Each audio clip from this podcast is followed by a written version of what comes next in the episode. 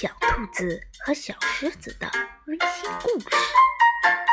小兔子总是非常喜欢小狮子，一每天为它讲的睡前故事。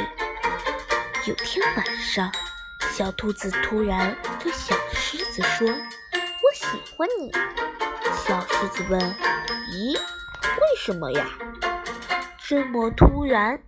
是因为我是一只帅气的小狮子吗？”小兔子摇了摇头说：“是因为你是一只给小兔子讲故事的狮子呀。”